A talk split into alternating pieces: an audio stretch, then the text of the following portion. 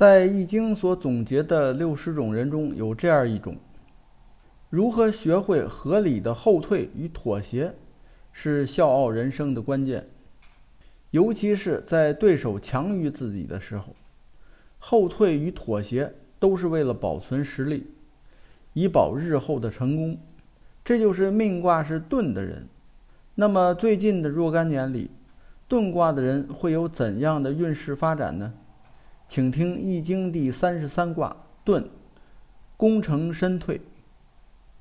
大家好，您正在收听的是由天意正观原创出品，赵天意老师主讲的《天意说易经》节目。如有意见或建议，欢迎在节目下方留言。同时，天意正观还有其他多个国学文化专辑，欢迎收听。今天我们来讲解《易经》的第三十三卦遁。遁的本意呢是退避、退让，还有隐藏的意思。这里所要表达的呢，是在形势不利的时候，要懂得收敛自己的行为，要和平的跟大家相处。暂时的这种停止或者妥协呢，是为了日后能够成功。下面看卦辞，卦辞很简单，说“遁亨，小利贞”，意思是知道该退让的时候就应该退让，这样呢能够带来通顺顺利，尤其是在做小事的时候，这样呢更加有利。这也就是告诉命卦是遁的人。说前进容易，后退是难的。这种后退呢，开始让人难以接受，总以为后退就是失败。但是其实呢，人生在世，这后退呢本身就是生活的一部分。比如说，有的时候一些小人呢，逐渐的强势起来，他的地位呢逐渐提升，或者说有的时候对手啊。比较强，逐渐在上升，这时候就需要我们暂时停下来，退避后退，为的是保存实力。再有，《易经》中还有一句话叫“君子以远小人，不恶而言”，就是这个小人呢，他势力增长，我们呢不能得罪，同时还不能表现出对他的厌恶，也不能同流合污。这时候呢，退避是最好的选择。下面我们看具体的爻辞，先是第一爻初六，对应的是遁卦的人二零二零到二一年的运势。说遁尾利，勿用有攸往，意思是说，在逃跑的时候呢，落在了后面，这个是危险的，尤其不要再往前走了。在什么时候该逃跑呢？就是危险来临了。这时候呢，不但要逃，而且要比谁跑得快。而如果优柔寡断、迟疑不决，该退的时候没有及时的退，那后果一定是凶险的。那万一人退的不及时，没有赶上这波，怎么办？至少呢，不能再往前冲了。有的人确实会有这种想法，那既然我退已经退不掉了，那就往前冲呗，说不定还能得到一些便宜呢。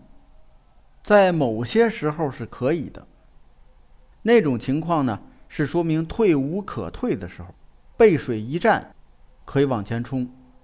但是现在呢，并不是那种情况，所以还没有到破釜沉舟、背水一战的时候。所以，如果没有及时的撤退的话，至少可以在原地等待，就不要往前冲了。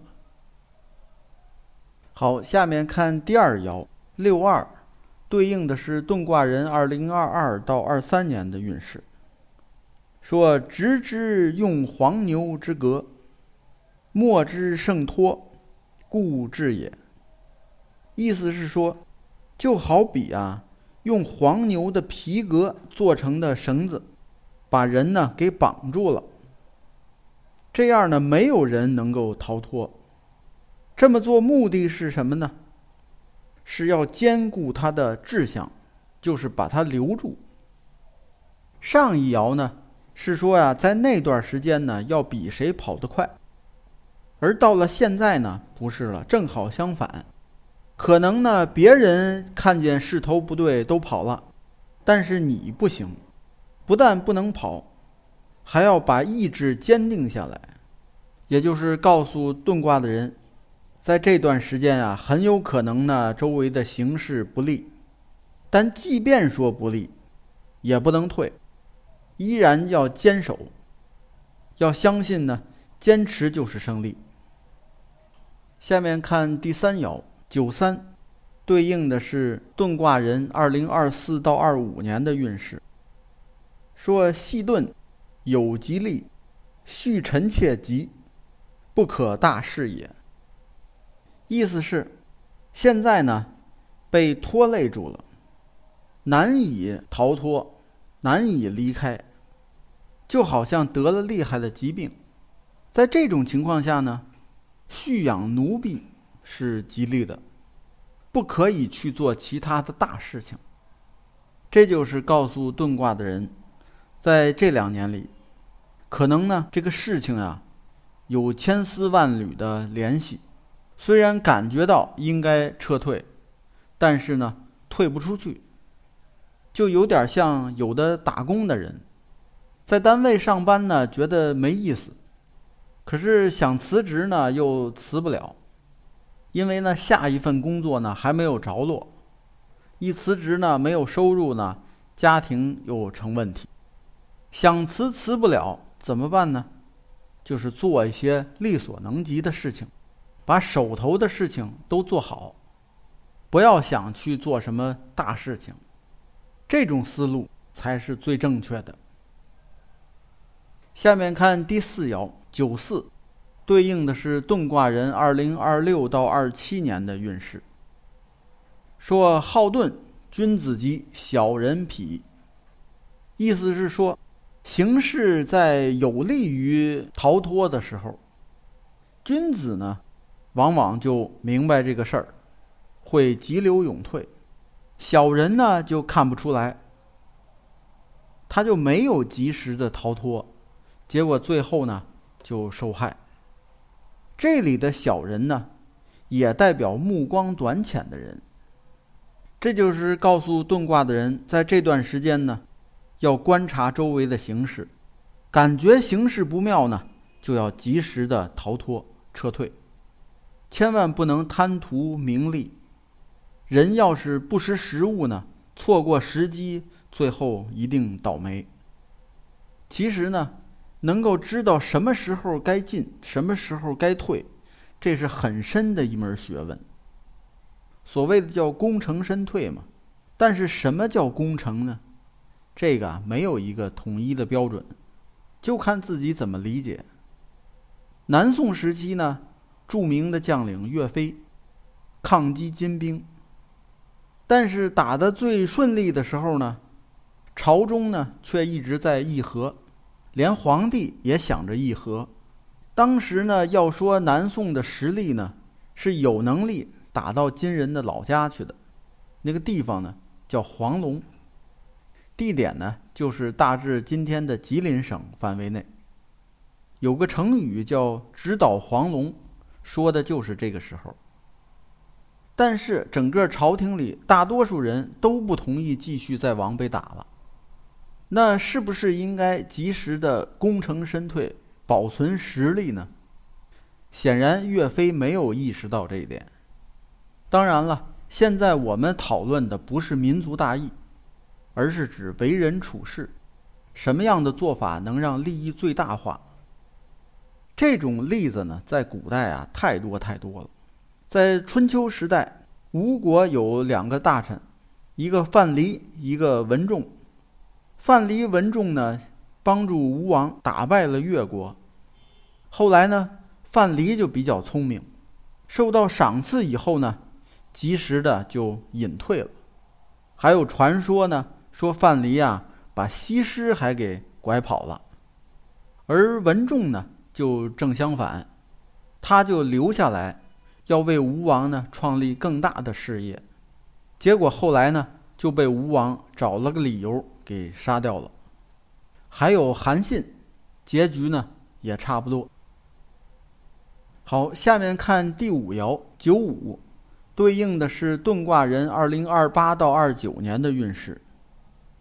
说家遁贞吉，以正治也。家遁是指美好的退却。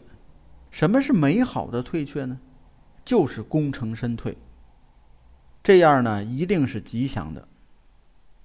原因呢，是他明白了自己正确的志向。就是以正治也，这就是告诉遁卦的人，在这段时间呀，要学会找个恰当的时机，见好就收。但是这里的收呢，并不是指要完全放弃自己的职责，只不过是变换一个方向，继续努力而已。现在经常说的说变换赛道，就是这个意思。下面看第六爻上九，对应的是遁卦的人二零三零到三一年的运势。说肥遁，无不利，无所宜也。肥遁就是非常富裕的躲避，非常游刃有余的躲避逃避，没有任何的不利，因为这个时候已经无所顾虑了，没有任何可顾虑的事情。达到了一种远走高飞的状态。上爻的加遁是指功成身退，但是人还没有彻底离开，只不过是变换赛道，继续努力。就像刚才说的岳飞，如果他及时退兵，听从朝廷的安排，这个就叫加遁，而不叫肥遁，就是他还没有彻底离开这个朝廷。肥遁呢，更像是那种超脱世俗的、置身事外的隐士。他们呢，没有拖累，也没有牵挂，过着那种悠然自得的生活，当然就没有什么顾虑了。这种人现在有吗？其实也有，一些人挣钱挣够了，财务自由了，想起了自己多年以前的志向、爱好。那么就毅然决然地放弃了这些世俗的这些事情，去完成他的梦想，这就属于这种情况。当然了，这是人的一种最高的境界。这种境界呢，不一定非得是找一个地方隐居，在城市里也一样的。只要心态达到了这个高度，就是好的。好。命卦是遁卦的人，近些年的运势发展就简单介绍到这里。感谢收听，朋友们再见。